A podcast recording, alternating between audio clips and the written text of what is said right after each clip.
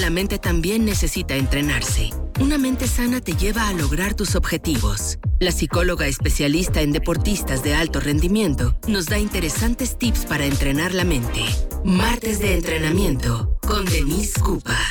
Son las 11 de la mañana en punto y como les platicaba al inicio del programa, ya está con nosotros Denise Cupa. ¿Cómo estás, Denise? Bienvenida. Hola Luis, muy bien, gracias. ¿Y tú cómo estás? Muy bien, contento de escucharte. Eh, pues platicarnos un poquito acerca de esto que hemos escuchado eh, alguna vez, por lo menos, esto de la inteligencia emocional. ¿Qué es esto de la inteligencia emocional? ¿Por qué es importante que lo sepamos, Denise?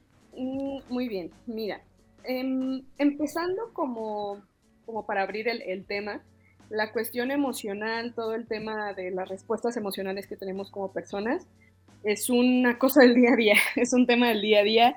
No podemos apagar ninguna emoción, las emociones se van a experimentar, son una respuesta. Y, bueno, empezando desde ahí, nuestras emociones toman un papel muy importante desde, pues desde que empezamos a existir en este mundo, básicamente. en todos, en todos nuestros ámbitos de la vida eh, vemos implicados estas, estas emociones, ¿no? Con el paso del tiempo hemos hemos ido adquiriendo ciertos conceptos, la, gente o a nivel social se ha ido adquiriendo como ciertos conceptos. Uno de ellos es este concepto de la inteligencia emocional, eh, que aparece en 1990, una cosa así, o, con la publicación de, este libro, ¿no? Que justo lleva ese nombre, la inteligencia emocional. Y, y, bueno, ya e, eso ya tiene bastantes años a través del tiempo y ahora actualmente se sabe que ese concepto eh, pues fue solamente acuñado como por, de alguna forma, llamarle, ponerle un nombre, ¿no? Pero que en realidad no hay, no hay como una, pues mucha evidencia científica que respalde como el porqué de llamarlo inteligencia.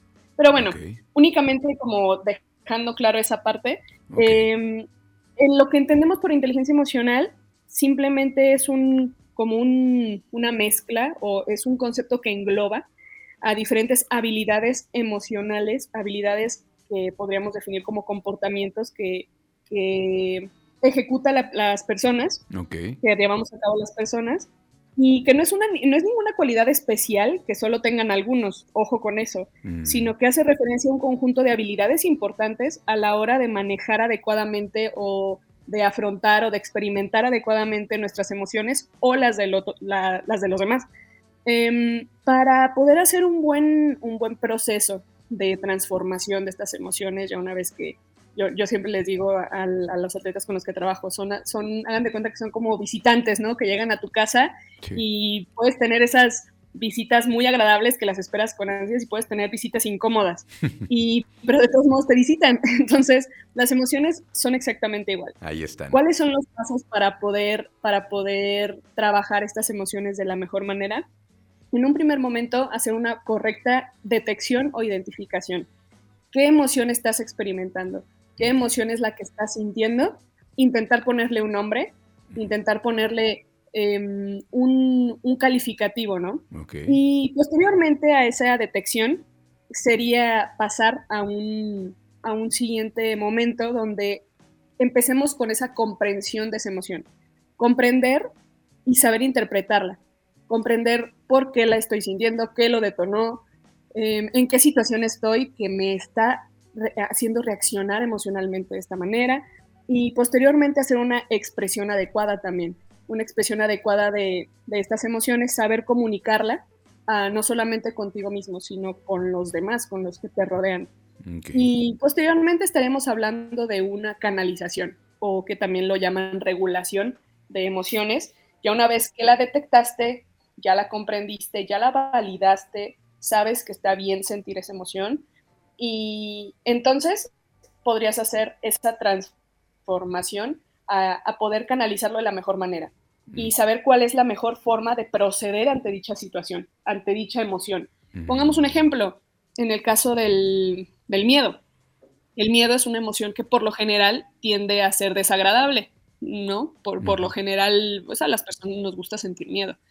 Em, entonces, creemos que lo que hay que hacer es evitar a toda costa que se presente el miedo. No podemos sentir miedo. Sin embargo, eso es algo incorrecto. Tenemos que entender el por qué estamos teniendo esa respuesta emocional y qué situación lo está, lo está detectando, lo está em, me está llamando la atención, esa emoción aparece como una llamada de atención, a algo tengo que prestarle atención. Entonces, una vez que hacemos ese análisis, entonces puedo yo tomar acción, en lugar de simplemente intentar bloquearlo, porque de hecho tiene un efecto contraproducente. Aquí también hay, algo importante que mencionar, que no hay emociones ni positivas ni negativas, simplemente son emociones. Las emociones son, no hay positivas, no hay negativas. Y sí hay unas que son más agradables que otras, sin duda, pero eso no significa que sean positivas o negativas. Ojo también con esa parte, porque la manera en la que llamamos a las cosas determinan mucho la forma en la que luego los vamos a abordar. Porque cualquier cosa que a la que le damos una connotación negativa, por ejemplo, en el miedo, el miedo es una emoción negativa, el enojo, la ira, creemos que entonces todo lo negativo se hay, hay que evitarlo. Mm. Y la verdad es que no es así. Hay que entender esa emoción, identificarla, ok, me siento enojado, se vale estar enojado, ¿qué voy a hacer ahora con ese enojo? Igual con el miedo. Estoy sintiendo miedo, se vale sentir miedo, ¿qué voy a hacer con ese miedo? o sea, es, como ese paso de, es como es ir pasando como por esos tres momentos, identificación, validación y entonces la canalización que hago con, e, con esa emoción. Pero yo también a veces digo, esa, analogía existe también en la, bibliografía, la analogía del, tablero de ajedrez. Si, si, tú entiendes el tablero de ajedrez como que tiene cuadritos blancos, negros, ¿no?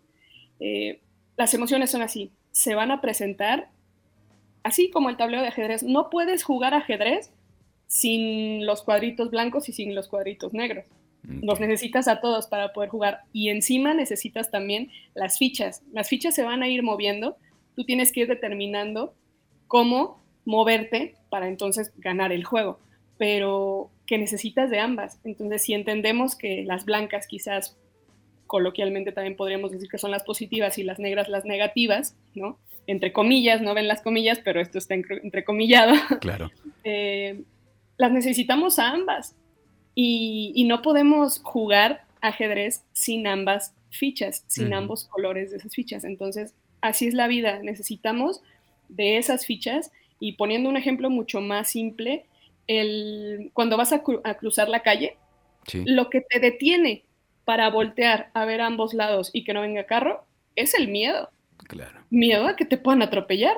Claro. Es decir, esa emoción se siente, se experimenta para también protegerte. Tiene una finalidad, claro, tiene una finalidad. Exactamente, tiene un objetivo por el cual aparece. Entonces, todas las emociones, en resumen, tienen una función, cumplen una función y no podemos apagarlas. No hay un botón de apagado y encendido emocional, eso no, no existe. Ok. Qué interesante está este tema, eh, Denise. Este, ahorita lo que, lo que se me quedó muy grabado es, eh, creo que es fundamental hacerte consciente de las emociones, ¿no? Como dices, identificarlas y entonces, ya que las conoces, ya que las eh, estás experimentando y que lo identificaste, el cómo las abordas, ¿no? Entonces sería más bien eh, este conjunto de situaciones, eh, cómo afrontas dicha, dicha emoción o dicha situación, a esto lo que le podríamos llamar entonces inteligencia emocional, ¿no? Sí, a toda esta, a estos tres pasos que, que sí, como bien lo, lo resumes, la identificación, la validación y posteriormente el, trabajo de canalización. ¿Se puede trabajar, se puede fortalecer esta, esta manera de reaccionar o es ya es la forma en cómo reaccionas, es algo genético? ¿Cómo funciona? No, sí, sí se puede. Hay que recordar, por eso abrí con esa parte también y qué bueno que lo preguntas, porque eso también me interesa que quede muy claro. Todas las habilidades, todos los comportamientos se pueden aprender se pueden desarrollar.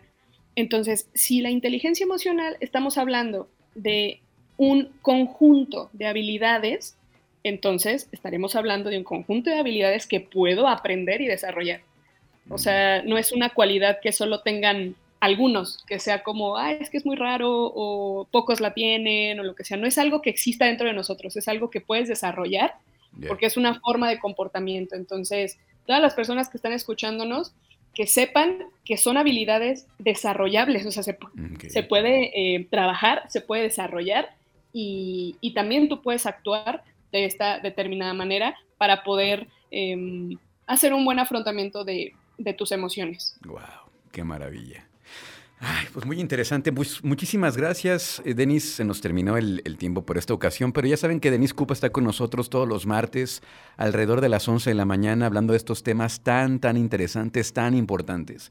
Creo que todos tenemos que, acercarnos a, estas situaciones, al tema de la, de la psicología, de las emociones, de cómo reaccionamos.